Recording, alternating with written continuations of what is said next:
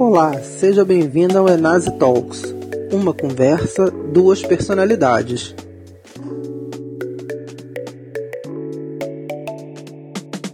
Eu espero que todos tenham uma ótima palestra e obrigado pela participação. Queria agradecer também aos nossos patrocinadores do evento. patrocinador anfitrião, o Banco BTG Pactual, patrocinador diamante, a Tradener, patrocinador platina, a Estima Energia e Votorantim Energia, patrocinador ouro, América Energia e Comerc Energia, patrocinador prata, Croma Energia e Energify, patrocinador bronze, a Paradigma e a Delta Energia. Antes de passar a palavra para o Rodrigo, eu vou passar aqui o vídeo de abertura do evento.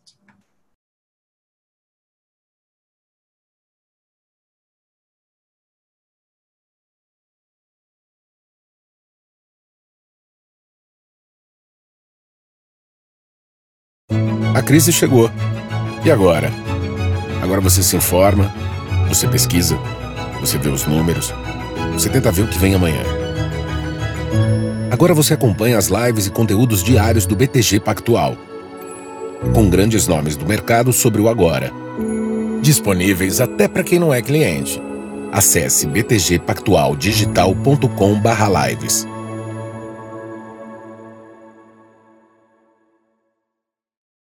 A gente está no momento de buscar energias para encher o pulmão de ar, para ter um brilho no olhar. O mundo precisa de energia para erguer a cabeça a cada novo dia. Energia alimenta, inventa, aumenta, transforma a diversidade em oportunidade. Cada ponto de luz na janela é a vida que se acende. É perseverança, é criança, é esperança. Nós vamos vencer. Tradner, comercializadora de energia. A gente quer passar a melhor energia para você. Desde 2001, a América é forte em energia, atuando na geração, comercialização e gestão de energia. É uma empresa que acredita no país e investe em seu futuro. Faz a gestão de energia com alta especialização, sempre com foco nos resultados para seus clientes.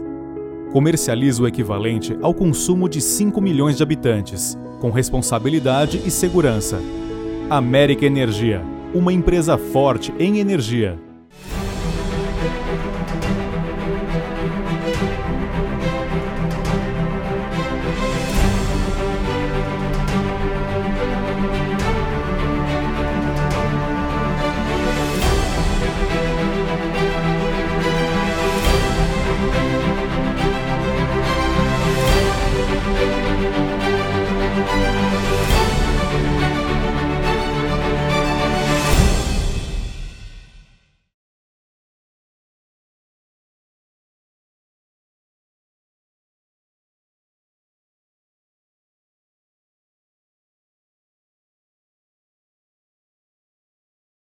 Rodrigo, com você.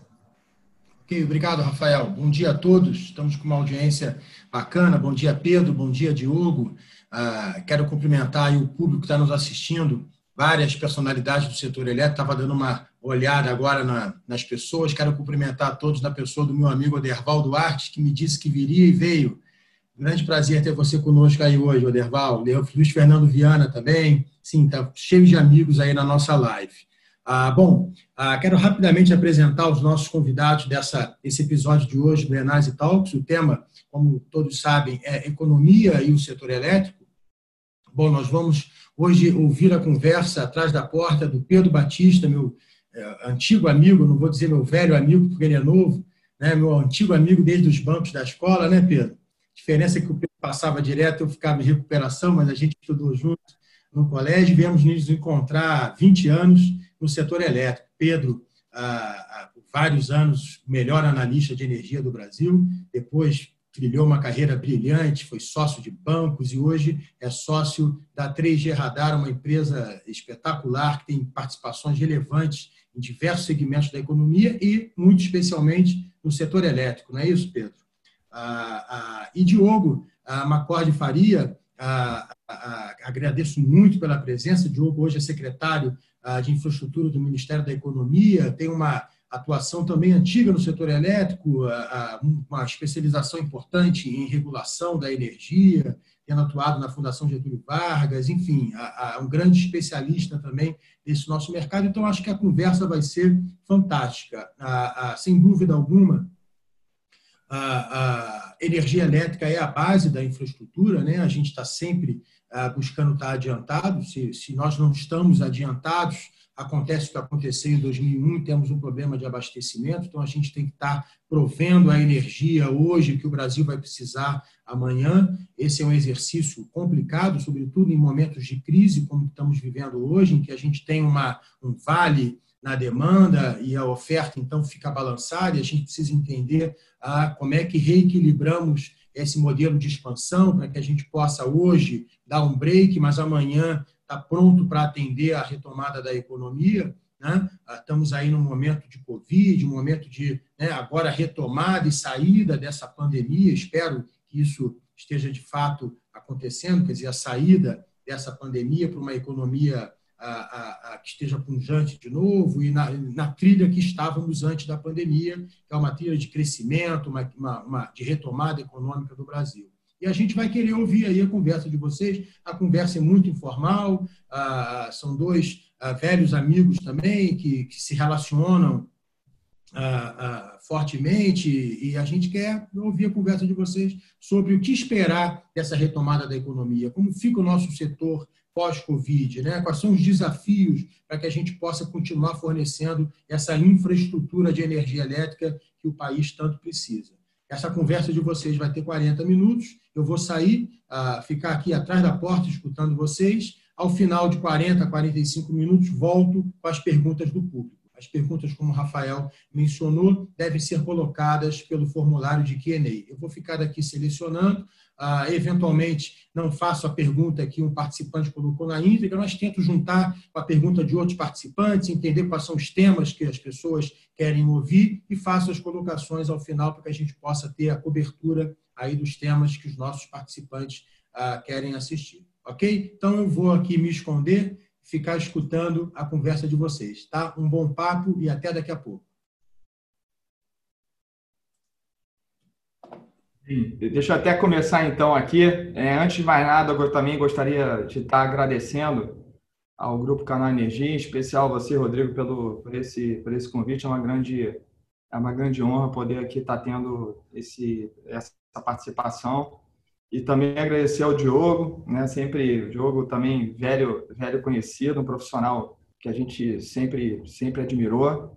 E eu queria já registrar logo aqui também na, no início da nossa conversa a grande, a grande alegria, né? Como, como investidor e como brasileiro de poder ter um, é, profissional, um profissional, né? Do, como o Diogo, é, numa pasta tão importante dentro do, do, do governo federal e que vem de fato contribuindo bastante é, para o setor de infraestrutura como um todo. Então, é um grande orgulho é, poder ter uma pessoa como, como o Diogo, é, uma posição tão importante é, e fundamental é, para o crescimento é, sustentável do, do, do, do, do setor de infraestrutura e, obviamente, do nosso, do nosso país. É, Diogo, eu queria é, começar um pouquinho a conversa. Eu acho que nem todo mundo eu, que, que, nos assiste conhece de fato o papel da Secretaria de Desenvolvimento de Infraestrutura. Vocês vêm desenvolvendo um, um trabalho, como eu comentei, fantástico, extremamente profundo, atacando questões chave que há muito não vinham sendo tratadas. Então, se você puder é, compartilhar um pouco com a gente o papel da secretaria, como vocês estruturaram, um pouco das pessoas do time que está com você e qual, e qual é fundamentalmente o objetivo, né? Qual a sua meta é, dentro da, do Ministério da, da Economia, dentro da Secretaria, né? Qual o seu objetivo principal com tudo que você vem fazendo? Bom, Pedro, bom dia. Obrigado pelas, pelas palavras aí. É, prazer estar aqui. Agradeço ao canal Energia, o Rodrigo. Cumprimento todos que estão, 200 pessoas já que estou vendo aqui na sala. Então, e muitos, é, muitos amigos aqui também estou vendo os nomes. É, bom, o, essa secretaria ela já existia antes. Tá? É, mas ela foi completamente redesenhada com o novo governo. Então, a SDI, Secretaria de Desenvolvimento da Infraestrutura, ela vem do antigo Ministério do Planejamento, que foi é, consolidado é, com outros três ministérios para fazer o Ministério da Economia, né, que além do planejamento juntou Fazenda, é, Indústria, Comércio e Trabalho e Previdência. É, e originalmente ela era a secretaria do PAC. Né, então, quando, quando a gente chegou, ela tinha o papel de eh, fazer toda a gestão daquele grande programa de obras públicas, né? E aí depois para dar alguma carne começaram a botar também algumas obras privadas feitas por empresa pública, é, enfim. É, e era aquele amontoado de obras abandonadas, paradas, né? Que virou o PAC que a gente conhece bem.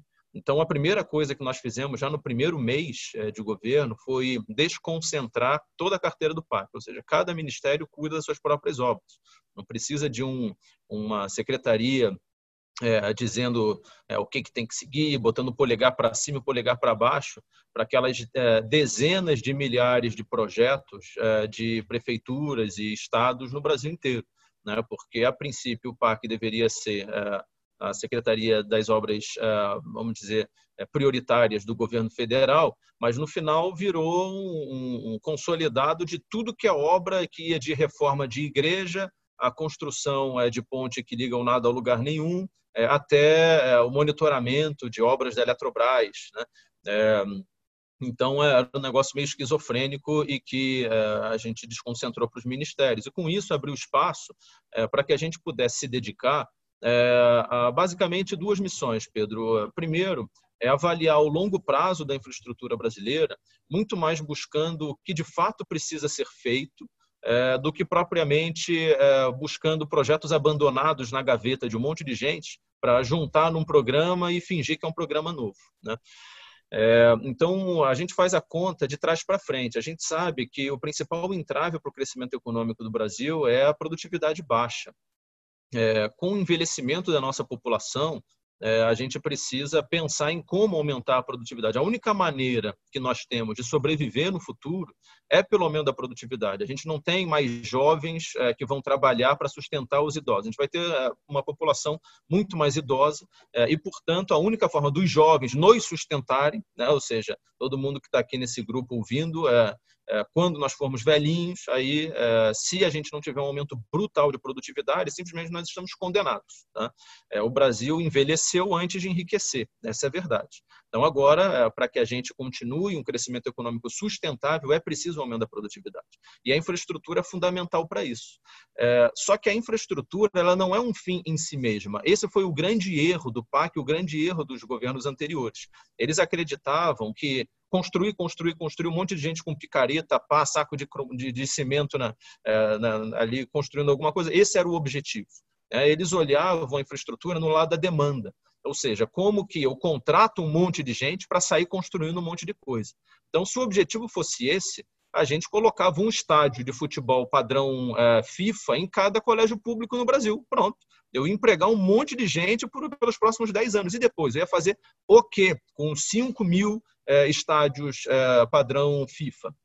Não fazer nada. Então, é, a, construção não é um fim em si mesmo. Né? O fim é o aumento da produtividade. Então, a gente faz essa conta de trás para frente, quanto a gente precisa de aumento de produtividade para atingir uma determinada meta de crescimento. E aí a gente busca os projetos corretos de infraestrutura. E aí faz o link para o meu, meu segundo grande pilar aqui, que é a liberalização de mercado. A gente não acredita. É, num planejamento central, é, a gente não acredita em um grande governo poderoso dizendo o que, tem que seguir, o que, não tem que seguir. Então, uma vez que existe essa orientação, uma vez que a gente tem esses cálculos, né, a melhor maneira de atingir. É, porque se você está falando, Pedro, que tem retorno econômico para a sociedade, é, ele, se você fizer a coisa direitinho, vai ter um retorno financeiro para o investidor. O Brasil tem uma, um estoque né, per capita de infraestrutura da ordem de 5 mil dólares, enquanto o Japão tem 42 mil dólares. Olha o tamanho do gap que a gente tem. Então, tem muita coisa ainda para fazer, e se a gente começar pelos projetos certos, eles são viáveis é, financeiramente para o investidor. Então, o que a gente faz é fornecer esses estudos, é dar os guidelines é, e, ao mesmo tempo, liberalizar os mercados. Então, a gente fez isso já no ano passado é, com a aprovação do PLC 79 para transformar é, o setor de telecom de um modelo de concessão finalmente para um modelo puro de autorização. É, a gente tem trabalhado aqui é, no setor especificamente elétrico, né, no PLS 232, aprovamos recentemente o novo marco do saneamento básico, é, estamos trabalhando, enfim, em vários outros mecanismos para ferrovia, PLS 261, então é, a, o mindset que existe é de liberalização e retirada do governo no meio do caminho. A gente acredita que o Brasil só conseguiu atingir esse gap brutal é, de investimento em infraestrutura graças a essa tentativa de ter um governo no meio do caminho que obviamente se mostrou bastante ineficiente. Né? Então, essa é a verdadeira missão da nossa secretaria, fomentar é, o investimento privado por meio de um step back do governo. Perfeito. Isso é, isso é música, né, Diogo? É, assim, então vamos. Pra, infelizmente, para alguns, Pedro, não, não, não para todos. Tem muita gente que acha que sem um estado, um estado forte indutor, a gente não vai chegar a lugar nenhum, entendeu? É, é, infelizmente, é, ainda tem muita gente que pensa assim, mesmo comprovado todo o fracasso desse modelo. Não, exatamente. Assim, tem diversos estudos, né? Esse ponto que você colocou sobre o estoque, né? Aquele estoque de investimento em infraestrutura per capita, onde a gente fala é, números é, realmente absolutos, assim, de longo prazo, vamos falar assim, 20 anos. A gente está falando de necessidade de infraestrutura de forma geral é, no nosso país, que entre 8 a 10 trilhões de, de, de reais, sendo que pra, só para você recompor o que vai estar sendo depreciado, é um pouco menos da metade desse valor, ou seja, vai precisar de uma realmente uma poupança, né, investimentos é, privados é, enormes e que tanto com poupança interna como com poupança com poupança externa. Então, um grande passo de fato é você ter uma é, modernização dos marcos, é, projetos é, é, muito bem concebidos, né, com alocação de riscos apropriadas, né, para quem vai estar tá é, de fato assumindo é, os riscos, né? Então, e com isso, com o tempo, esse risco regulatório vai, vai diminuindo e vai, obviamente, é, sendo setor, com setores equilibrados, você consegue, de fato, estar trazendo mais capital de forma, de forma sustentável, de modo a fechar esse gap de uma forma bastante gradual, né? Não tem como você fazer é, mágica é, com isso. E, e, nesse aspecto, Diogo, que eu queria também ouvir um pouquinho de você. É, assim, se a gente for falar um pouco sobre toda essa questão do, de, da secretaria, não vai ser uma, uma live de 40 minutos, 45, e sim de 4 horas ou 4 semanas, né? Dependendo de quais setores a gente fala. É, e... Eu estou aqui há 20 meses e toda hora aparece problema novo, então é... pois é, assim, é, e, obviamente, você, você, conhece super bem o setor, setor elétrico, do ponto de vista, é, é, vamos chamar assim, nas empresas, como, do, como no acadêmico também. E, e todo esse trabalho que você vem fazendo no setor de saneamento, é como se a gente estivesse lá antes de 95, né? recomeçando praticamente tudo. Então, um grande, grande trabalho que vem fazendo, mas é um assunto também super interessante. É, mas, vamos, mas eu queria estar focando um pouquinho mais aqui no setor de, de, de, de, de energia. É, então, falando um pouco da modernização né, do, do setor elétrico, né? então, sobre o, sobre, o, sobre o 232, sobre a ótica, porque nós investidores, de certa forma, os agentes de, do setor elétrico, é natural que cada um olhe é, todas essa, essas, essas propostas né, e, e, e, avanços de uma forma muito específica para os segmentos onde atuam. Né? É super natural isso. Né? As distribuidoras estão olhando é, por bens de distribuição, geração, comercialização, enfim, é super natural que isso aconteça. E cabe ao Ministério é, da, da, da, Economia olhar a parte, esse aspecto de competitividade, o Ministério de Minas e Energia, os aspectos né, que, que, que mais é, se referem ao setor específico, né, mas cabe ao Ministério da Economia olhar a economia. Então, eu queria ouvir um pouco, Diogo, assim, como é que é a avaliação é, de vocês sobre é, essas distorções que hoje é, existem, que são muitas dentro do setor elétrico, e que você citou, por exemplo, obras é, no passado, mas também, é, vamos chamar assim, subsídios que causaram também uma, uma alocação, talvez, de capital que não seja, talvez, mais apropriada, né? e que, obviamente, os projetos de modernização ele vem, ele vem tratando. Você podia dividir um pouco com a gente é, essa, essa avaliação sobre que ganhos de produtividade, ganhos de competitividade, que, em especial, essa questão dos subsídios poderiam estar trazendo é, para a economia? Olha, o, quando, quando eu é, critico o modelo antigo, falando que o pessoal sempre pensava na ótica é, da demanda, né?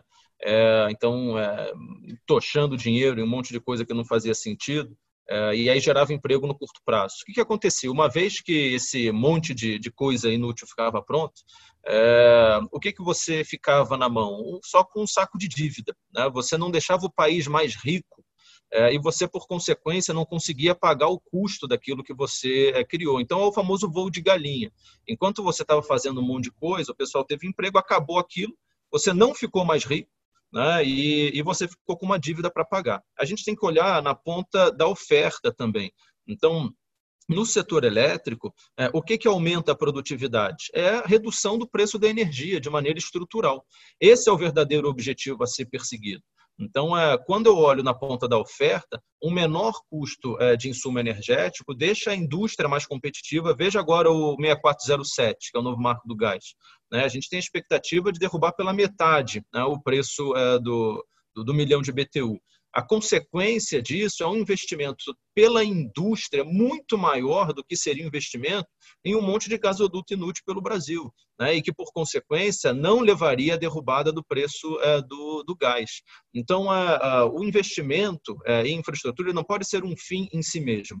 O fim tem que ser, no final, a redução do custo logístico, a redução do custo é, de energia elétrica, a redução do custo é, é, de energia em geral, enfim. É, esse é o verdadeiro objetivo. Tá? É, quando a gente pensa em todas as um, é, em, em, o que se tornou o setor elétrico, né, ele, ele quando começou a, a ser repensado lá na década de 90, é, e depois ele foi transformado em 2004 é, por conta é, justamente do racionamento ali de 2001, é, que é, algumas pessoas tentam atribuir às vezes a, a um a, um problema de mercado é, lá da década de 90, que na verdade nunca houve um mercado é, livre é, lá na década de 90. Então, é, o racionamento de 2000 é só pensar o seguinte: é, uma usina demora quantos anos para ser construída? Né? A lei do setor elétrico é, ela é de dezembro de 96. Ora, considerando uma lei que começou a, a valer em 97, você jamais poderia atribuir um racionamento de 2001 é, por é, falhas é, num pensamento original ali que nunca foi implementado de fato. O acionamento de 2001 foi fruto justamente da falta de investimento estatal, que era o modelo que predominava é, até meados da década de 90. Lembrando que a gente optou por começar as privatizações do setor elétrico pelas distribuidoras de energia. A gente nunca conseguiu privatizar efetivamente a parcela de GIT da Eletrobras. Né? Pegou um pedacinho, uma costelinha de Adão lá, que foi a Gerasul, e a partir dali virou um gigante.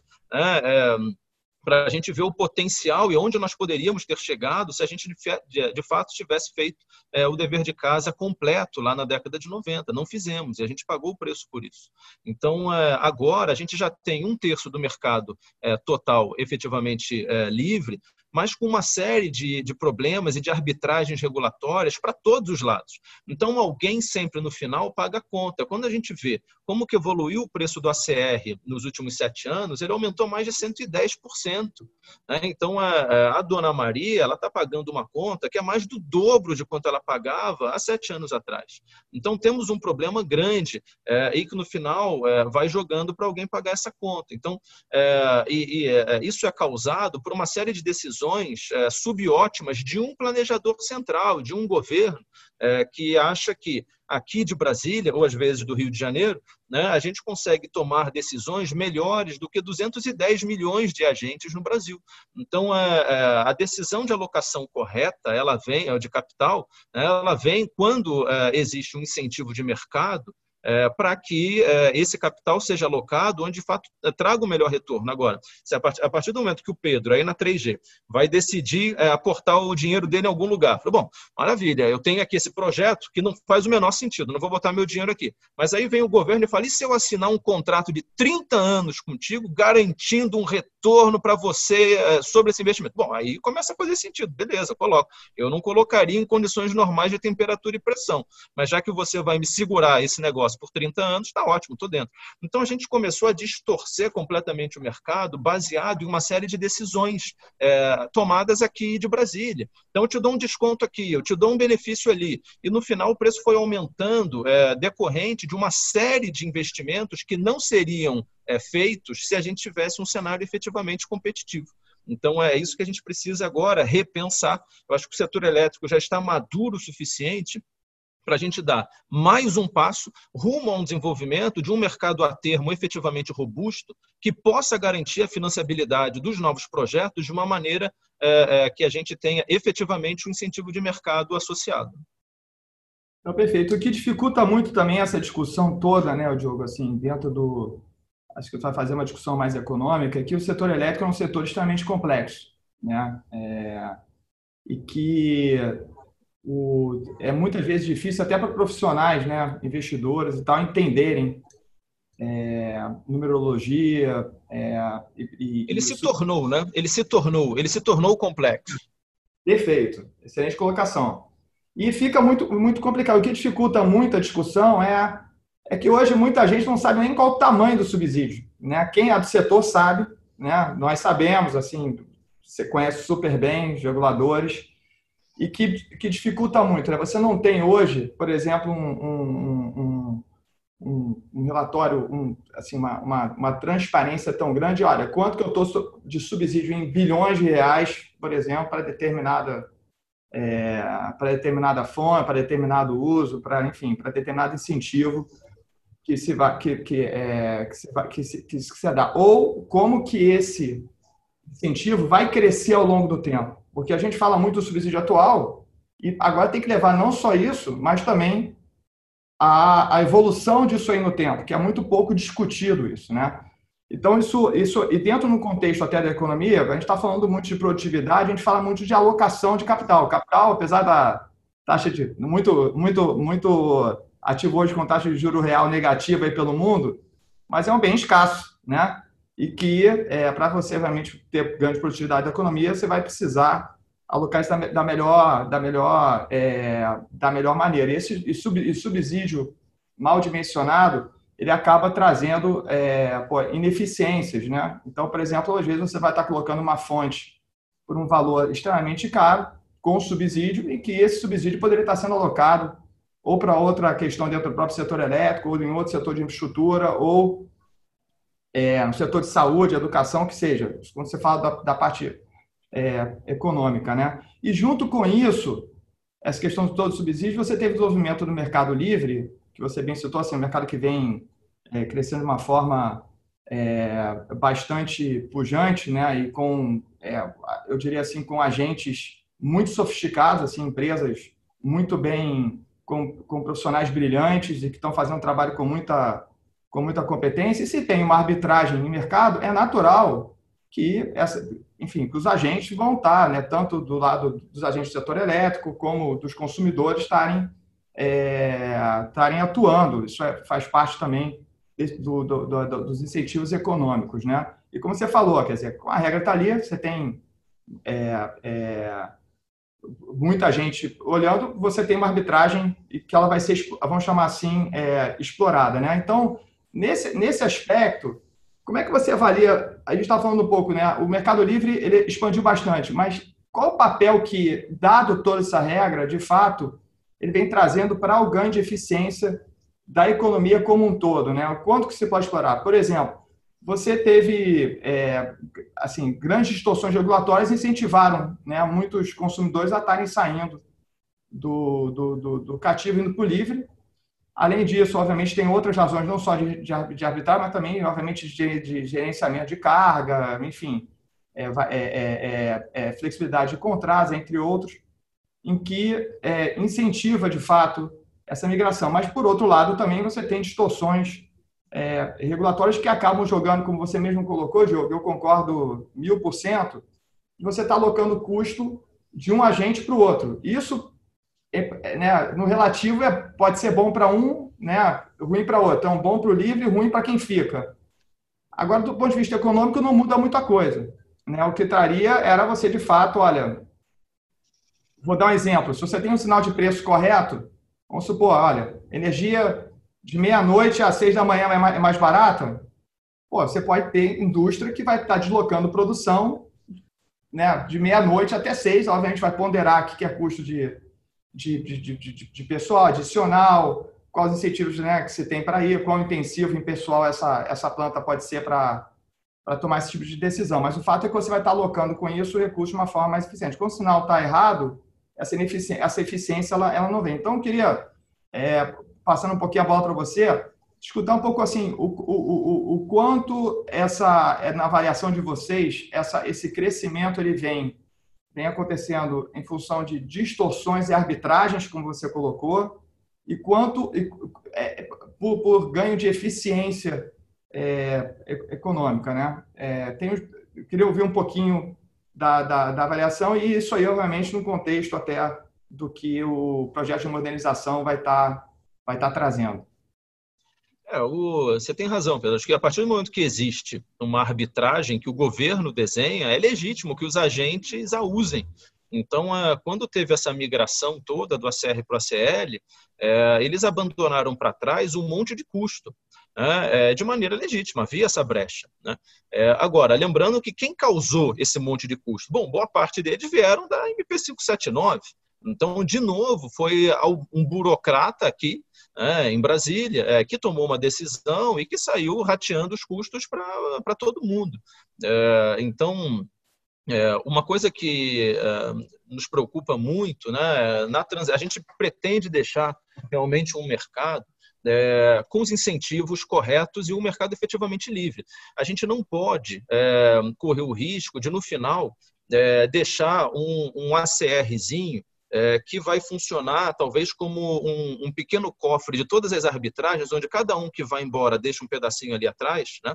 É, por uma questão simples, não é nem questão de injustiça só com é, quem vai acabar ficando naquele ACRzinho residual, que é quem tem menos informação, menos acesso né, a entender o que está acontecendo. Até porque uma hora aquela bolha estoura, porque vão ficar as pessoas mais simples ali dentro, né, com todos uh, os custos associados ali dentro, e estoura que o negócio vai sobrar bomba para o governo pagar, como aconteceu lá na década de 90, quando houve o bailout uh, de todas as, estatais de uma vez só. Então, a gente, a gente uh, passou por isso, a gente não pode deixar isso acontecer de novo. Né?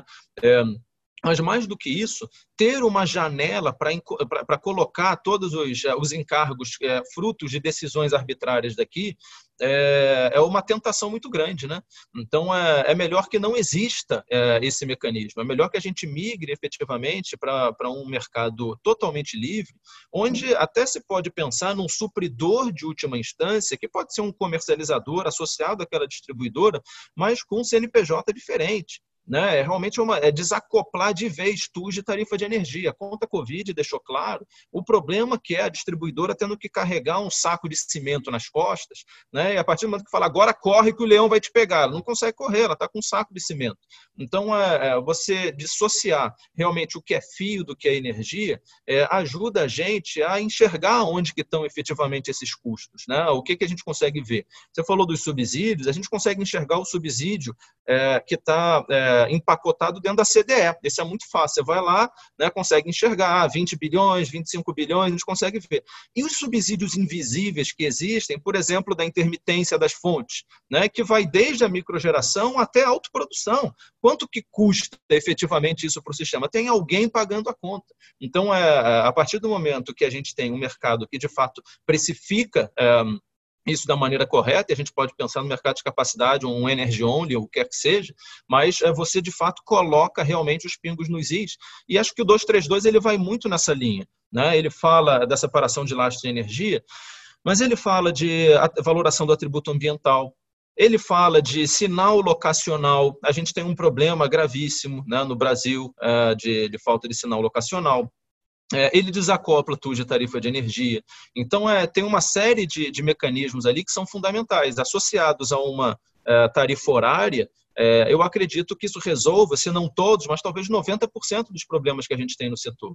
E a partir do momento que você tem tudo alinhado, é que vença o melhor, baseado nas particularidades, nas vantagens e desvantagens de cada fonte. Puxa, mas se for dessa maneira, a minha fonte ela não vai ser competitiva. Bom, então, é, aí realmente você tem que arranjar outras maneiras de se tornar competitivo. Talvez você não seja competitivo, mas um outro concorrente seu que oferece exatamente a mesma fonte consegue ser muito mais é, eficiente que você e ele sim é competitivo. Quando você tem é, um, nível de arbitragem muito grande, os dois são viáveis. Você está ganhando um pouco menos do que ele. Mas quando é aquela frase do Warren Buffett, quando a maré baixa que você vê quem está nadando pelado, então pronto, aí a maré baixa e você coloca todo mundo no mesmo patamar. E aí a eficiência começa a ser muito mais importante. Porque quando você tem uma margem artificial lá em cima, parece que todo mundo é eficiente, na verdade não é. Isso, ou seja, é a questão de você colocar a mesma, a mesma regra, né, e, e, e com abertura. Né? A gente vem vendo essa, esse benefício, assim, o setor onde é muito claro essa, essa abertura toda de mercado e onde está trazendo benefícios enormes ali para os usuários, é o próprio setor financeiro. Né? Então, você tem iniciativas, trabalho fantástico que o Banco Central vem, vem desenvolvendo, na parte da linha do Open Bank, por PIX, enfim, é, toda essa, essa revolução que a gente está vendo aí no mundo das fintechs, que vem trazendo bastante benefício, né? Fazer um paralelo disso com o setor elétrico, é, quanto essa abertura poderia estar tá trazendo, é, com proporções diferentes, natural, é, ganhos, ganhos, ganhos enormes, né? E, inclusive, é, software, quando você pega o setor industrial, por exemplo, você ter é, uma, uma, uma abertura junto com toda essa questão até mesmo de 5G, né? Estava colocando, pô, desenvolvimento de indústria 4.0, acoplando a isso a software com, com inteligência de contratação de energia, por exemplo, é algo que pode trazer um ganho de utilidade para a indústria né? e para e para os é, clientes, né? consumidores no Mercado Livre, é bastante, bastante grande. Agora, se você, de fato, é, tem como incentivo maior para a migração. É, olha, como aconteceu lá atrás com a conta CR, que agora, pelo menos com a conta Covid, foi corrigido, né? Olha, é, olha, quando deu aqui, as distribuidoras têm contrato por, né, é, é, por disponibilidade, aí quando tem o risco, quando tem, tem é, precisa ter, ganhar exposição, ó, vamos não pagar a conta, né, que o consumidor que usou a energia não pagou, tá certo? Entrou com a conta CR, se migra, deixa a conta para quem fica. Isso não é uma, um incentivo correto para a migração. E cria essa distorção, é óbvio, cara. Se, se a regra se a regra está ali, é legítimo que, que, que os agentes é, é, joguem conforme, conforme a regra. E foi o que foi feito. Não tem nada de errado nisso. É, assim como também hoje incentiva para a fonte incentivada, né, também, enfim, isso é super legítimo mas que podem estar indicando, é, vamos chamar assim, é, incentivos é, errados, né?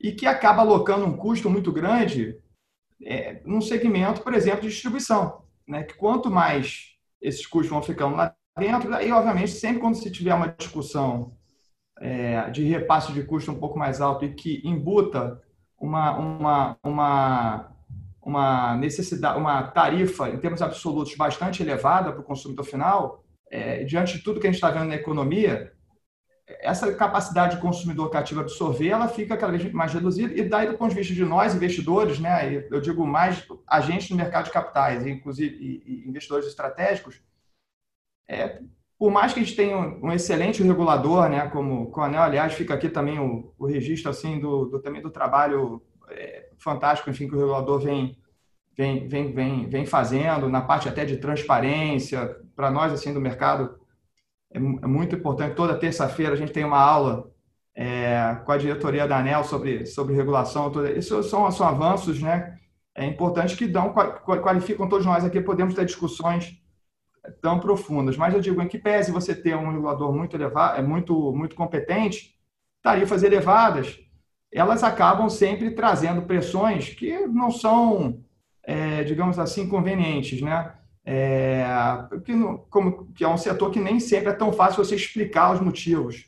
Então, você vai explicar para o consumidor que a tarifa aumentou porque teve repasse de CDE, que é entrada, ou de outros. Olha, não, eu tive aqui uma, saída aqui de consumidores aqui para em GD, isso também né, acaba é, trazendo. Então, por exemplo, você pega assim países até como como como como lá nos Estados Unidos, né? Então teve pô, embates enormes é, regulatórios e, e, e no país mais liberal que os Estados Unidos é difícil a gente achar, né? Mas assim é, embates enormes do ponto de vista no, no, no, no é, jurídicos, em que foi, foi é, reduzido muito essas transições por ter uma injustiça, para elas estarem causando uma injustiça social, né? Então, e aí eu queria dar um fazer um link disso, Diogo, com com GD, né? É, que também é um, um assunto também bastante relevante aí para o setor e que é, essa questão do subsídio e da transição também é um tema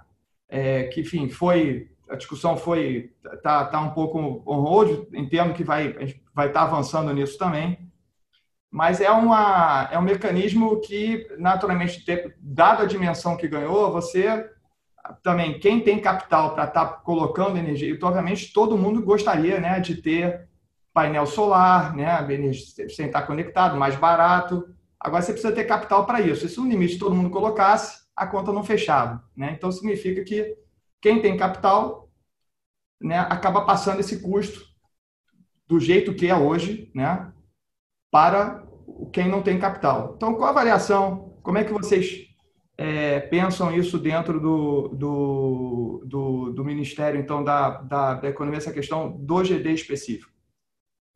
Olha, o, a TR é, Soluções, a consultoria, ela calculou que em 2025 é, o consumidor já estaria pagando cerca de 7% a mais nas suas contas por conta da, da, da GD. É, isso sem considerar a migração uh, para o ACL da portaria 465 de 2019 do MME, né, que poderia, inclusive, aumentar ainda mais, a não ser que cada um que migrasse ainda levasse uma cota é, de pagamento de GD, o que seria, né, acho que, é, bastante improvável de acontecer. Então, o efeito pode ser ainda maior nesse sentido. Eu acho, Pedro, que o 232 ele, ele dá todos os mecanismos para a GD, é, nos lugares onde ela for competitiva, que continue sendo competitiva. É, como eu disse, ele fala. Quais são os argumentos? Ah, nós somos renováveis. Você tem a valoração do atributo ambiental, com 232. Ah, nós estamos próximos do, da carga. Maravilha. Você tem a, a, o pagamento do sinal locacional né, que também dá para eh, considerar um importante avanço. É, com a separação de TUS de ITE, no limite, a gente poderia até pensar que o consumidor ele pode vender energia para a rede de acordo com o preço daquele horário, e depois ele compra energia quando ele estiver consumindo, baseado no preço daquele horário. Né? No final, ele pode até ganhar dinheiro. Se ele estiver produzindo no horário é, é, de ponta e consumindo num fora ponta, ele pode até ganhar. Ah, e se for o contrário? Ele paga a diferença. Se essa diferença é, ainda for maior do que os, as vantagens que ele já tem por estar é, no, no, centro de carga né, e, e por estar é, é, e por ter o atributo ambiental. Então, assim, é, é, ah, mas ainda assim vai faltar um pedaço. Bom, então é o, é o justo que se pague. Né? Em algum lugar no Nordeste que tenha muito mais sol, né? a casa dele é num lugar onde de fato é, tem uma, uma boa geração, ele pode ganhar dinheiro. Ah, mas em Curitiba que só chove. Bom, então, amigo, talvez em Curitiba não seja o lugar certo para você ter geração solar. Então, é, é, a gente, de novo, aí é o lance que eu falei, quando a arbitragem é muito grande, todo mundo parece que, tá, que é viável, mas não é. Então, a gente tem que racionalizar isso. Né? Eu acho que o 232 ele ajuda é, o setor, mas ele traz racionalidade. Então, é, eu acho que é assim que a gente tem que pensar, não só para esse segmento específico, mas para todos. Né? Perfeito, perfeito. Concordo. Concordo. Agora eu queria, é, que eu não, um assunto que eu não queria deixar de falar, que é um assunto bastante é, bem recente, né, e, e, bastante espinhoso, que ninguém gosta muito de estar falando, que é tributo. Né? E a gente agora está numa o governo, né, começou lançou na né, há pouco tempo atrás, enfim, reforma, né? Então você tem essa questão da substituição né, do PIS/COFINS pela CBS e, e, tem outros pontos sendo discutidos e que podem estar impactando é, também as empresas é, do setor elétrico, setor de infraestrutura de forma é, bastante importante. Né? A gente fala não só na, na essa questão, obviamente, do imposto sobre receita para a maior parte das empresas, né, repassado, é um negócio neutro, mas tem outros aspectos que são bastante é, relevantes é, olhando para frente, né, sobre, enfim, é, é, taxação, por exemplo, de dividendo e, e como é que é, os grupos se estruturam para estar investindo. Né? Então, por exemplo, você tem hoje os grandes grupos de energia elétrica é, se vão investir em geração, não necessariamente o fluxo de caixa que vai estar vindo para geração vem dos ativos que eles têm de geração. Pode estar gerando caixa numa empresa distribuidora e reinvestindo é, no setor de transmissão, geração, ou enfim, em crédito, né, para no business de comercialização. Enfim, você tem N formas de estar tratando. Uma, uma preocupação grande, assim, que um ponto de interrogação, né? Eu diria, é, enfim, como é que isso vem sendo tra tratado, é, os potenciais impactos que essas discussões todas têm dentro do setor é, de infraestrutura. E cada setor da economia é estruturado de formas diferentes. Eu sei que é uma, que é uma discussão é, é, complexa e, e, e, e, e, assim, às vezes a gente discutir muito como vai ser tributária, reforma tributária é um exercício assim muito complicado porque são várias propostas, tem é, posições políticas, é, pressões setoriais grandes, então ninguém sabe exatamente o, o final. Mas é, seria interessante se você pudesse compartilhar um pouco que foco, né, se, o, o quão é, essa discussão já está, é, é, qual a intensidade dessa discussão já dentro da, da, dentro da sua secretaria, se é que já tem, ou se não, como é que você pensa essa, essa esse tema? É, a questão de tributos, é, ela não, não é atribuição direta nossa. Tá? Então, é, tem uma secretaria especial aqui, que é a da Receita, junto com o Tostes, né, o secretário especial Tostes. É, ele coordena esses trabalhos. É, vocês sabem que a, proposta da reforma tributária foi faseada. Né? É, agora, o que a gente tem feito aqui é, em estágio inicial, começado a avaliar como que os impostos em geral impactam hoje diferentes setores de infraestrutura, inclusive o elétrico. O elétrico é muito parecido com o de telecom. Né? A gente tem uma forte incidência estadual de imposto. Né? os estados, eles olham e falam, bom, a taxa de inadimplência de uma conta de energia elétrica é muito baixa, porque o camarada que não paga tem a sua energia cortada. Então, está aí um ótimo lugar para eu cravar o teto, né? ou muito próximo do teto é, da alíquota de ICMS. É, a distribuidora, inclusive, ela é, paga o ICMS antes de receber é, a conta de, é, do, do, Pedro, do Diogo, né, ou do Rodrigo. Então, é, isso tem, é, é muito fácil para o Estado tributar. É, e isso, obviamente, foge do, do, do, alcance direto nosso. Mas numa reforma da Previdência, a gente poderia pensar como que isso impacta. Todo mundo lembra como que os estados é, que eram dependentes é, de fontes fósseis, sistemas isolados, é, foram, inclusive, compensados quando eles foram ligados no SIM porque eles observaram uma queda de arrecadação do ICMS pela queima de combustível. Então, assim, isso é de fato um assunto é, é, complicado, mas que a gente vai ter que avaliar, porque de qualquer maneira, os estados não deveriam é, é, é colocar uh, ou definir as alíquotas de CMS uh, eh, de um serviço tão essencial quanto a energia elétrica, o fornecimento de energia elétrica, uh, em alíquotas muitas vezes superiores à tributação do cigarro ou da bebida. Né? Eles deveriam definir essas alíquotas baseado na necessidade de cada bem e de cada serviço. Então, isso em algum momento vai ter que ser realmente discutido, mas por enquanto, de uma maneira objetiva, nós ainda estamos estamos em fase é, inicial dessa, desse debate. Né? Perfeito. Pessoal, voltei. Quando eu volto é porque a gente está chegando ao final. Infelizmente, a conversa está excelente. Há vários comentários bacanas aqui nos chats e nos Q&As. Ah, eu queria, ah, antes de, de, nessa reta final aí da nossa conversa, Diogo, ah, a conversa está tá muito legal e está muito técnica, né? O que é muito interessante. Mas eu queria colocar um, um pontinho de, de, de, política nessa história e te perguntar o seguinte: ah, agora foi apresentado, a gente falou no início do PL 232, que foi base, muito baseado na CP 33, que proporciona uma reforma abrangente, né, uma nova reforma abrangente no nosso setor. ah, mas agora recentemente foi apresentada na Câmara dos Deputados uma proposta de, de código de energia que trata também de diversos assuntos, etc. Eu queria te perguntar como é que o governo, estamos falando de poderes diferentes, estamos falando do legislativo e agora com você falando com o executivo. Ah, como é que o governo recebe essa, essa proposta do Código de Energia e como é que o governo, de alguma forma, através do Executivo, do Ministério da Economia, ah, tem tentado construir uma solução ah, para uma reforma do setor? Como vocês têm participado dessas discussões junto ao Congresso Nacional, tanto no PL 232 como agora no Código de Energia? Rodrigo, o você falou bem, são poderes diferentes e mesmo dentro do legislativo são casas diferentes. Né? É, às vezes você tem uma mesma discussão acontecendo em paralelo nas duas casas. É, a gente vê o 232 como uma iniciativa muito equilibrada. É, acho que eu é, é, parabenizo a Câmara pelo, pelo debate, pelo esforço né, da, formatação desse código, mas todas essas discussões do setor elétrico já vêm acontecendo desde 2016. Né?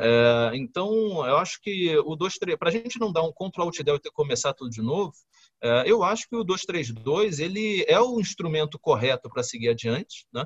É, sem prejuízo algum para que a Câmara é, faça as alterações que ela considere adequadas no momento da tramitação do 232 na casa. Então, eu acho que é muito mais é, fácil é, desse debate ser conduzido é, usando um instrumento único. É, e eu acho que o 232 é, já foi aprovado pela Comissão de Infraestrutura no Senado, é, só não foi direto para a Câmara por conta de alguns grupos de, de, de interesse que bloquearam ali o processo por acreditarem que não estão sendo atendidos. Mas eu, sinceramente, acho que todos estão sendo atendidos com incentivo de mercado. Quer comentar, Pedro? Eu concordo. Eu acho que a, a PL 232 é essencial. É, aliás, da forma como hoje o setor elétrico se encontra, e pô, a gente teve a oportunidade aqui de discutir muito dos, dos desequilíbrios, né? De novo, se fosse falar com detalhes sobre esses pontos, né, seria uma semana inteira aqui falando, mas do jeito que hoje o setor se encontra, é, o 232, a modernização é essencial. Né? Não tem como a gente falar de expansão no mercado livre sem tratar os problemas que hoje a gente tem de expansão dentro do mercado livre. É, não tem como a gente falar de queda de risco regulatório sem tratar a questão do equilíbrio, vamos chamar assim, dos subsídios. Né? É, então, no longo prazo, o que, que os investidores, né, como o Diogo colocou isso super bem no início da nossa conversa, o que você tem que buscar a longo prazo é equilíbrio, né? é, é o equilíbrio, a lógica econômica. Né? É, Para quem investe no setor regulado, é, a gente sempre, obviamente, você, como o próprio nome diz, está regulado, você tem, é, vamos chamar assim, é, você está sujeito a decisões do poder concedente, né, de mudanças em regra, mas não, não nos preocupa, enquanto investidores,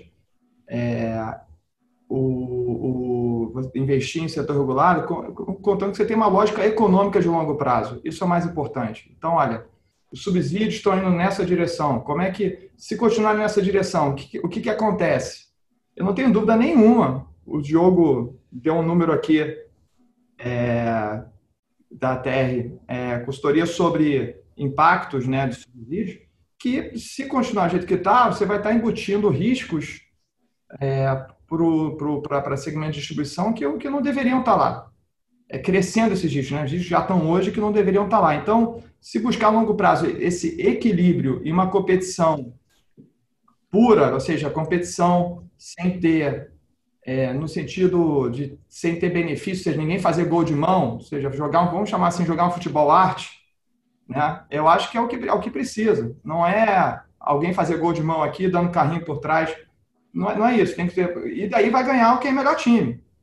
E isso todo mundo vai gostar, né? Vai ser bom para o país. Quem vai chegar no estádio assistindo isso vai sair bastante, bastante satisfeito. É isso um pouco, né, que a gente tem que estar tá buscando. Do jeito que está hoje, a, a, a, tem gente fazendo gol de mão, tem gente entrando de carrinho por trás, e o juiz não está expulsando ninguém, tem cartão amarelo, dá gol com impedimento, né? o VAR é, é, é vezado, está é, tá nesse nível. Né? Então, se precisa, o 2-3-2 é para estar tá equilibrando isso. Hoje, não tá, né? ah, hoje, ah, não tem problema, né? Hoje tá, a demanda caiu, não vai, não vai ter. Hoje você tem uma, uma, ganhamos um tempo, né? Com essa queda, infelizmente, que a gente vai estar tá vendo aí do PIB, infelizmente, mas ganhamos esse tempo para poder fazer uma expansão mais, mais equilibrada. E essa expansão equilibrada vai estar tá vindo com capital majoritariamente privado, que para poder estar tá vindo de forma sustentável e com o menor custo capital junto com o equilíbrio. Né? Então, isso que se, se busca. O 232 ele vai nessa direção. É,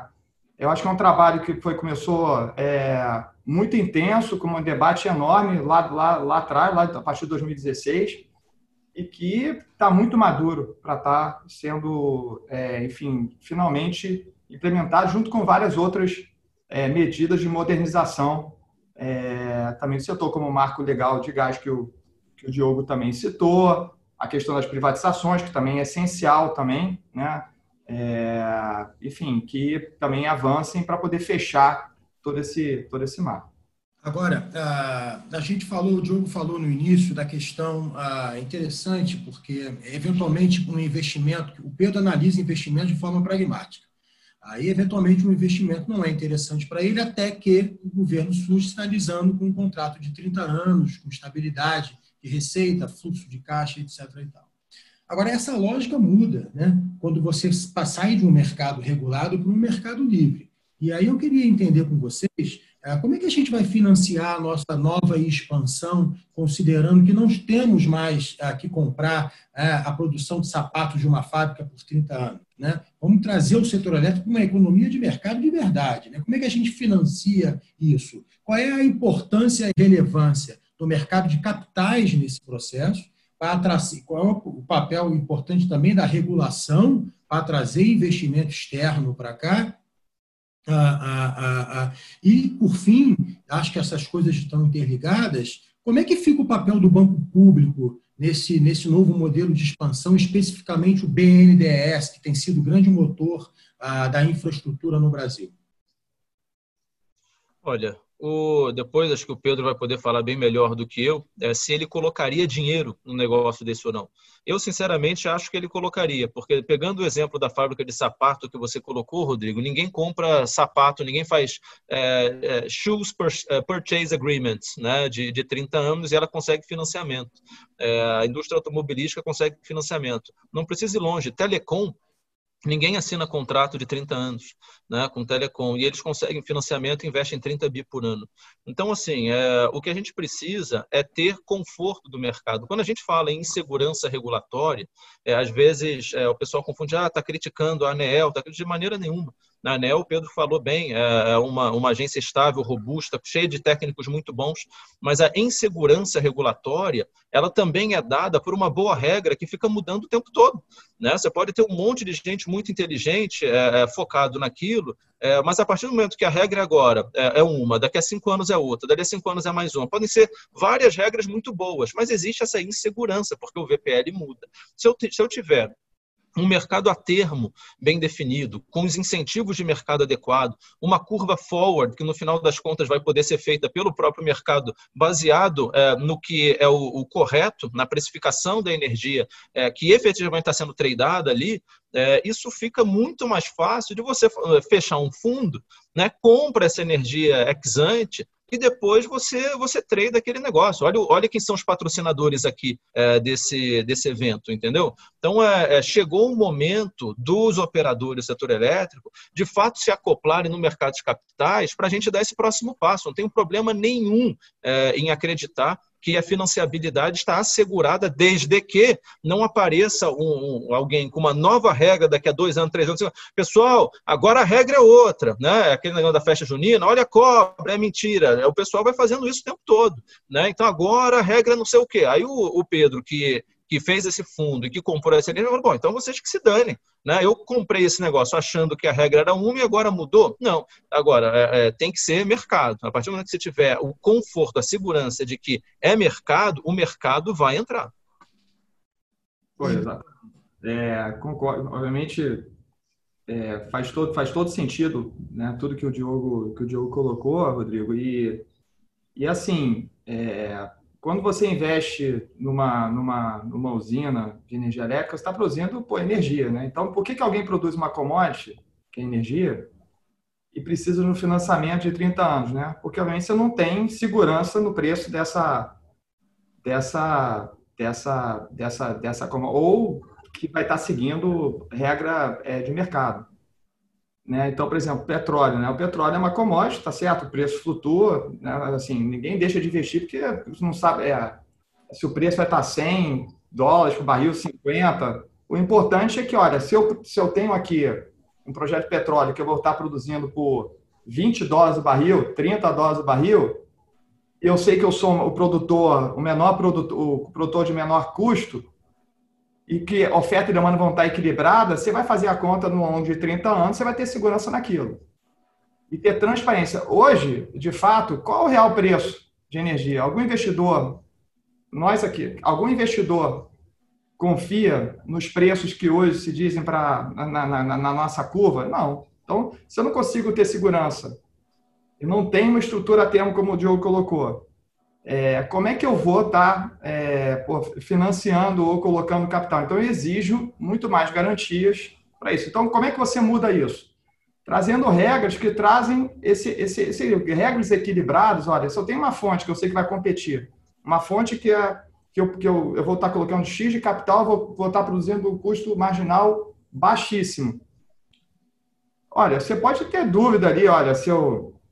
É, qual vai ser o preço em determinado ano, mas no horizonte de 30 anos você vai ter essa, essa segurança. Agora, você tem uma regra que fala, olha, não, no meio do caminho pode entrar uma fonte aqui que tem um custo três vezes ou quatro vezes maior que eu, que vai ter prioridade nessa compra, vai ter um subsídio de 50, 60, 70, 100 reais por megawatt-hora, que vai colocar essa energia na frente.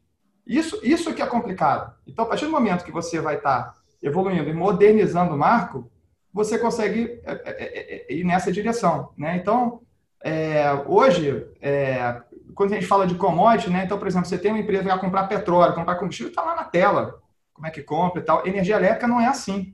Você vai precisar comprar energia elétrica qualquer consumidor hoje, é, tem que ligar para alguma, alguma comercializadora, né? é tudo balcão, você não tem garantia. Então, qual a, qual a garantia de crédito que você tem? Né? Hoje, quando você compra é, uma, uma, você pega a bolsa de valores, vou comprar ou vender uma, uma determinada ação, eu não preciso preocupar quem está do outro lado, né? É, você tem um sistema de garantia, então tem um sistema de clearing, é super relevante, super importante. A gente teve problema no setor também há pouco tempo atrás, de novo, é, em que precisa ser rediscutido, precisa evoluir. Enfim, tem, enfim, é, bastante é, agentes financeiros que poderiam estar tá, é, é investindo tra e, e, e, trabalhando em cima disso. Tem muitos projetos nessa linha. É, trabalhar junto com, enfim, com, com, com, com, a, com, a, própria B3, eu acho que tem projetos também bastante interessantes nessa, nessa direção. Então, no final, é tudo que traga mais racionalidade econômica, equilíbrio, é bom para o investidor. Né? Então, de novo, ninguém está fazendo aquela analogia com o nosso né, esporte preferido, que é o futebol, ninguém se preocupa em jogar futebol. Agora, você não pode entrar num campo olha, eu estou com o melhor jogador, mas se alguém né, fizer uma falta por trás na maldade no meu jogador, esse cara não vai ser expulso do campo. Hoje que acontece é um pouco isso. Eu estou com o melhor jogador, tenho a melhor fonte, mas entra ali uma regra, tá certo que não precifica. Então, por exemplo, você tem. E aí precisa evoluir a questão do, do, do, do preço horário, a questão da intermitência. Vamos pegar, por exemplo, o caso das hidrelétricas, né? Pô, você. Hidrelétrica, por exemplo, MRE, né? Tanto discutido, que a gente não chegou a discutir tanto no detalhe, mas você alocou, né? É, é, você muito do MRE é distorcido em função de toda essa entrada de tantas fontes intermitentes. Será que você valorizou corretamente é, a, a, a, o valor da, das hidrelétricas? Na nossa visão, não. Alguém se beneficiou com isso. Não foram as fontes hidrelétricas, foram outras fontes. Agora, essas outras fontes são competitivas? São, são. Então, tem, tem que colocar mecanismo. Olha, vamos jogar o jogo igual, sem ter é, distorções nisso. E esse é o jogo que o investidor vai estar gostando. Enquanto isso não acontecer, a, a exigência de garantias vai ser alta. E essas garantias custam caro demais, porque são garantias de muito longo prazo e que você trava o custo durante muito tempo. O Diogo citou a MP 579, que foi um desastre. Isso é uma, uma insanidade que aconteceu no setor elétrico. E que o custo dessa MP 579, ela, na nossa, ela, ela vai, vai ficar no setor elétrico por mais 25, 30 anos. Ou alguém vai esquecer que nos primeiros leilões de transmissão teve pouca, pós MP 579, teve pouca competição. Por quê? Porque as empresas estavam quebradas que poderiam estar investindo nisso. Né? Então, o que foi a consequência? Pouca competição, natural. Os agentes que entraram exigiram um retorno mais alto, legítimo, teve investimento, mas com retornos extremamente é, altos, legítimo, e o, investidor fez o papel dele correto, mas que colocou, mas se não tivesse acontecido a NP 579, também teríamos tido esse investimento com um custo muito mais baixo para o investidor. Então esse equilíbrio ele é extremamente importante e não vamos nos enganar, o setor elétrico é um setor capital intensivo. O principal componente de custo no setor elétrico, por mais que a gente escuta vários outros pontos, é o custo de capital de longo prazo. Então, tudo que a gente puder fazer para reduzir esse custo de capital é o que vai trazer menor custo. É um setor capital intensivo. E para terminar, que eu estou falando bastante aqui também, a questão, e aí entra o papel dos mercados capitais. Né? O, setor, o setor elétrico no mundo todo, ele é um setor, e aqui no Brasil, de certa forma, que muitos dos agentes aqui são subsidiários né, de empresas é, de capital pulverizado é, fora, do, fora do Brasil, né? No Brasil aqui tem poucos, poucos ativos, assim como capital pulverizado, mas capital de mercado de capitais é um, é um, é um capital extremamente importante, é, um sócio extremamente importante no longo prazo do setor elétrico. Né? Então, também incentivos a, a, a, a, a mais é, participação no mercado de capitais também para a expansão é extremamente é, relevante. Quanto mais empresas de capital pulverizada é, é, tiverem, acho que ótimo, que as empresas deixam de ter limitação de capital somente com capital de sócio controlador. E nisso aí, por exemplo, o, o, o, o projeto de, de, capitalização, por exemplo, da Eletrobras, ele trata, trata muito bem o potencialmente criar uma, uma, uma, uma grande corporation aqui no Brasil que pode estar aumentando também de forma significativa a capacidade de investimento da empresa com recursos levantados no mercado de capitais. Né? Então, acho que tudo fecha. É, por isso que eu estava colocando, essa questão de privatizações, é, o, o, o, projeto da, da, de modernização e todos os aspectos, lei do gás, é tudo isso junto para reduzir esse custo capital. É, e ontem saiu o planejamento estratégico da Eletrobras, isso fica evidente, né, Pedro? O salto de investimento num, num cenário não privatizado para privatizado, 201 bilhões de reais em investimento nos próximos anos. Agora, para finalizar, a gente está chegando aqui ao fim, já estouramos um pouquinho, uma pergunta para ser respondida rapidamente. Ah, falamos aí da, da, da, do, nível de regulação do nosso mercado, o Diogo mencionou né, que as regras, mais boas que sejam, mudam a cada três, quatro, cinco anos, isso cria uma certa instabilidade. Falamos do ACR, falamos do ACL, né? Quando a gente olha para trás e percebe de conta CR para cá, a gente está falando de socorros da ordem de 40 bilhões de reais entre ACR e Covid. Quer dizer, não é, não é pouco, é muito dinheiro para um socorro no mercado regulado. Qual é a solução, então? Quer dizer, é, o que, é parte da solução? Na verdade, não existe só uma solução, mas é parte da solução regular menos o setor elétrico, abrir o mercado logo ah, num cenário, ah, Diego comentou também, é, quanto complexo ficou o setor elétrico nos últimos anos. Né? A minha família está nisso há 58 anos e há 15 anos atrás eu escutei isso em casa. Caramba, o negócio está complexo com essas térmicas agora, CVUs e CVAs e etc. e tal, e a forma de calcular a participação, com, comparando com. Realmente o setor ficou complexo. Ah, ah, um caminho é a a desregulamentação e a abertura imediata do Mercado Livre. Já estou aproveitando uma pergunta do nosso amigo Reginaldo Medeiros, presidente da Abracel. Que bom que a pergunta é simples, já que a gente tem pouco tempo para responder, né? É, assim, de maneira objetiva, Rodrigo, sim, é, todo o setor é complexo. A partir do momento que você é, monta uma agência reguladora, coloca 500 pessoas super qualificadas, ganhando 15, 20 mil reais, aquilo vai se tornar, é, um, ele vai ser mapeado, ele vai se transformar é, em resoluções, em normas, e, e, aquilo vai ficar cada vez mais complexo. É, tenta vamos, então a partir de agora a gente vai regular a indústria de alimentos, porque é uma indústria estratégica, afinal de contas todo mundo precisa de é, alimentos, né? É, então vamos criar a agência reguladora do alimento e vamos começar a fazer, porque é complexo essa compra, essa venda, quem é que vai é, conseguir financiamento de uma fábrica de biscoito se ele não tiver um PPA? Então vamos começar a fazer leilões de biscoito, mas eu não preciso só de biscoito, também preciso de carne, eu preciso de arroz, então vamos fazer. Olha, isso ia se tornar mil vezes mais complexo que o setor elétrico. Então, é, é, claro que a gente é, tem a tendência de dizer que o nosso setor é muito mais complexo que qualquer outro, mas todo setor é complexo. E a partir do momento que você resolve regular nesse nível de detalhe, ele vai se evidenciar complexo, porque isso vai ter que ser é, transformado em páginas de resoluções. Então, é, é sim, a gente tem que liberalizar, a solução é mercado. O setor é complexo porque todos são. O mercado é complexo, são 210 milhões de pessoas. A solução é a gente fazer com que as decisões sejam tomadas pelas 210 milhões de pessoas e não por meia dúzia que está aqui em Brasília. Perfeito. Para ser rápido, exatamente isso. Tem que realmente é, abrir mercado, liberalizar com as regras, e, de novo, jogo, jogo livre com regras equilibradas.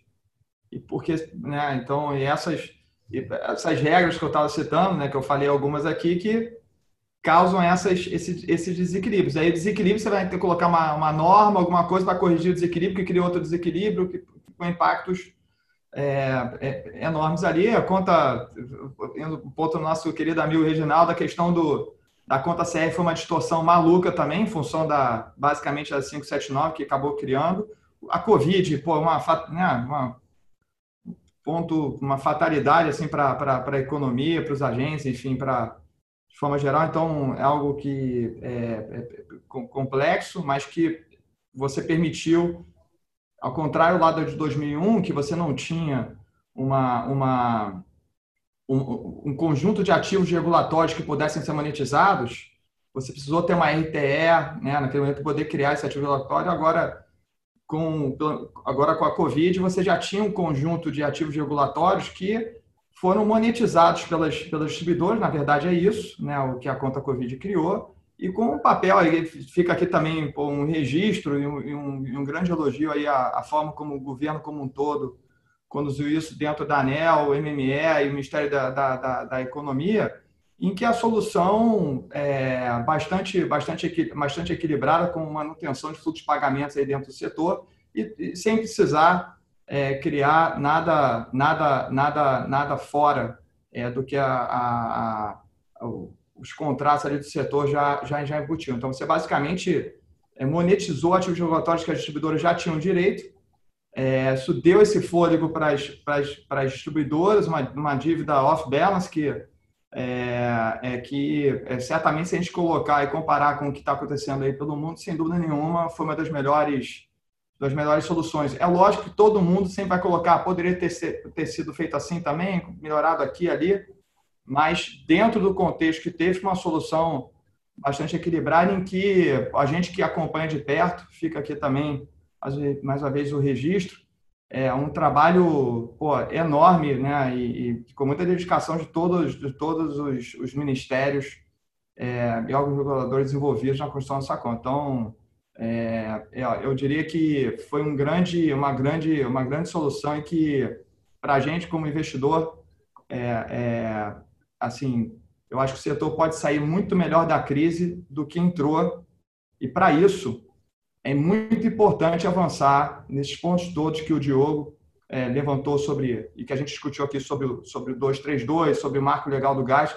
Então, a gente, a gente agora, para poder sair mais, mais forte, precisa avançar nesses pontos. A Covid deixou o setor vivo, a conta Covid. Agora a gente precisa é, sair muito mais fortalecido e, e, é essencial esses pontos com, obviamente, abrindo, a consequência disso, a abertura de mercado, mais eficiência. É, e como está acontecendo em vários, em alguns outros setores da economia, eu citei aqui o setor financeiro, por exemplo, em que você já está tendo uma, uma abertura, uma revolução enorme. E com certeza isso aí vai avançar também muito para o setor elétrico. Só para deixar claro, Rodrigo, sempre em respeito aos contratos já firmados, tá? Sempre que a gente fala em futuro, a gente fala em fluxo. Né? É, todos os contratos, todo o estoque que a gente fala, por óbvio, precisam ser respeitados e garantidos. Né? Então, é, acima de tudo, nós respeitamos contratos. Agora, pensando no futuro, como a gente garante o fluxo? Né? Então, como que a gente abre o mercado? Aí a gente pensa, bom, é, o Brasil expande o mercado aí é, talvez na ordem de 4% ao ano, a gente tem contratos é, que vencem talvez em 25 anos, ou seja, mais 4% vence todo ano, ou seja, organicamente a gente já tem a possibilidade de entrar em 8% por ano sem grandes traumas. Né? E aí podem ter outros mecanismos para acelerar e tal, mas enfim, é, é só para é, deixar claro que toda a nossa defesa é, para um mercado mais livre é sempre em absoluto respeito aos contratos já firmados. Olhando para o futuro, né, Júlio? Ah, bom, eu quero só mencionar que a gente falou, vocês falaram diversas vezes no novo marco legal do gás, a gente está encerrando. Eu quero convidar todos para o dia 19 de agosto, a gente vai ter uma conversa agora do Enas e tal sobre gás. Né? E os convidados vão ser o Gerson Kelman, Kelman inclusive, ah, que é, para mim, uma das grandes personalidades do setor elétrico, sem dúvida alguma, e está sempre se reinventando. Né? Ele, que é um dos maiores especialistas do mundo em água, agora é presidente do conselho de administração de um grande player do segmento de gás, que é a Eneva. E ele vai conversar com José Mauro Ferreira, que era diretor da EPE e hoje é o secretário de Petróleo, Gás e Biocombustíveis do Ministério de Minas e Energia. Zé Mauro deu uma contribuição incrível na EPE e agora está lá, junto do executivo, colega do Diogo, a, a, responsável por fazer isso acontecer do ponto de vista executivo. Essa conversa vai ser muito interessante e vai ser uma hora mais cedo, tá? Dia 19, não vai ser às 10h30, vai ser às 9h30.